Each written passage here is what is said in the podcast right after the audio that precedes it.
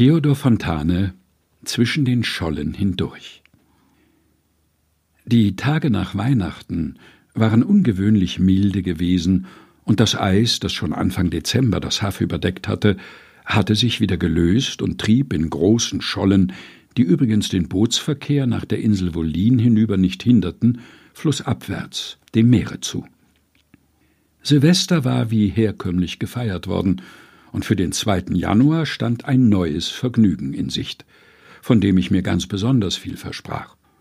Mein Freund Wilhelm Krause, der schon als Schüler und Pensionär des bekannten Direktors von Klöden die Gewerbeschule besuchte, musste am 3. Januar wieder in Berlin sein, und seitens seines Vaters, des Kommerzienrats, war mit einigen Freunden verabredet worden, dem liebenswürdigen Jungen bis nach dem jenseitigen Ufer hinüber, von wo dann die Fahrpost ging, das Geleit zu geben. In einem sicheren Eisboote wollte man zwischen den Schollen hindurch die Partie machen. Alles in allem acht Personen. Erst zwei Bootsleute, dann der Kommerzienrat und sein Sohn, dann Konsul Thompson und Sohn und schließlich mein Vater und ich. Ich freute mich ganz ungeheuer darauf. Einmal, weil es was Apartes war und nicht minder, weil eine glänzende Verpflegung in Aussicht stand. Es verlautete nämlich, dass drüben im Fährhause gefrühstückt und wir drei Jungens mit Eierpunsch und holländischen Waffeln regaliert werden sollten. Ich nahm mir vor, weil mir dies männlicher erschien, mich ausschließlich an den Eierpunsch zu halten, blieb aber später nicht auf der Höhe dieses Entschlusses.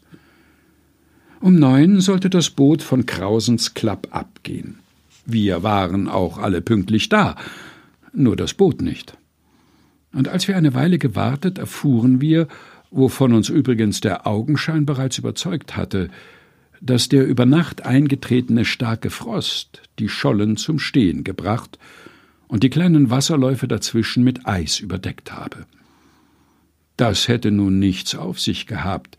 Im Gegenteil, wenn nur die Eisdecke um einen Zoll dicker gewesen wäre, sie war aber sehr dünn, und so standen wir vor der Erwägung, ob ein Überschreiten des Flusses überhaupt möglich sei. Der Kommerzienrat, dem daran lag, keine Schulversäumnisse eintreten zu lassen, war entschieden für das kleine Wagnis. Und als die in langen Pelzjacken dastehenden Bootsleute dies erst sahen, meinten sie sofort auch ihrerseits, es werde schon gehen, und wenn was passiere, so wäre es auch so schlimm nicht, ein bisschen nasskalt. Ja, Kinder, sagte Thompson, wie denkt ihr euch das eigentlich? Das heißt doch so viel wie reinfallen. Und da hat man seinen Schlag weg, man weiß nicht wie. Oder die Eisscholle schneidet einem den Kopf ab.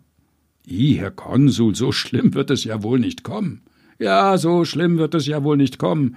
Das klingt ganz gut, aber daraus kann ich mir keinen Trost nehmen. Oskar, und damit nahm er seinen Jungen bei der Schulter, wir zwei bleiben hier. Onkel Krause ist ein Windhund, der kann es riskieren. Und du, Bruder? Wie steht es mit dir? Diese Schlussworte richteten sich an meinen Vater, der ohne weiteres erklärte, Thompson habe recht. In diesem Augenblick aber traf ihn ein so wehmütiger Blick aus meinen Augen, dass er ins Lachen kam und hinzusetzte Nun gut, wenn der Kommerzienrat dich mitnehmen will, meinetwegen. Ich bin der schwerste von euch allen, und von Verpflichtung kann keine Rede sein, eher das Gegenteil. Und bei diesem Entscheide blieb es. Einer der Bootsleute mit einem acht oder zehn Fuß langen Brett auf der Schulter und einem Tau um den Leib ging vorauf. An dem nachschleifenden Tauende aber hielt sich der Kommerzienrat mit der linken, während er seinen Sohn an der rechten Hand führte. Gleich dahinter folgte der zweite Bootsmann, ähnlich ausgerüstet, aber statt des Taus mit einer Eispike, dran ich mich hielt. So ging es los. Es war zauberhaft und wohl eigentlich nicht sehr gefährlich. Die beiden Bootsleute waren immer vorauf und erfüllten mich mit dem angenehmen Gefühl, wenn die überfrorene Stelle den Bootsmann getragen hat. Dich trägt sie gewiss. Und das war richtig. Freilich kamen Stellen, wo der Strom so stark ging, dass nicht einmal Schülbereis das Wasser bedeckte.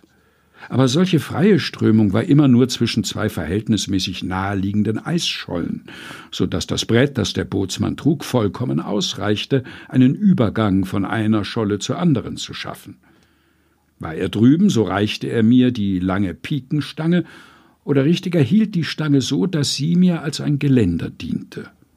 Kurzum, ich empfand nur so viel von Gefahr, wie nötig war, um den ganzen Vorgang auf seine höchste Genusshöhe zu heben und als ich nach dem Frühstück drüben wieder glücklich zurück war, betrat ich das Bollwerk wie ein junger Sieger und schritt in gehobener Stimmung auf unser Haus zu, wo meine Mutter, die von einem sehr erregten Gespräch zu kommen schien, schon im Flur stand und mich erwartete. Sie küsste mich mit besonderer Zärtlichkeit, dabei immer vorwurfsvoll nach dem Vater hinübersehend und fragte mich, ob ich noch etwas wolle. Nein, sagte ich, es gab Eierpunsch und Waffeln, und ich wollte auch welche für die Geschwister mitbringen, aber mit einem Male gab es keine mehr. Ich weiß schon, du bist deines Vaters Sohn. Da hat er ganz gut gewählt, sagte mein Vater. Meinst du das wirklich, Louis? Nicht so ganz. Es war nur eine Façon de parler. Na, wie immer. Theodor Fontane zwischen den Schollen hindurch. Gelesen von Helge Heinold.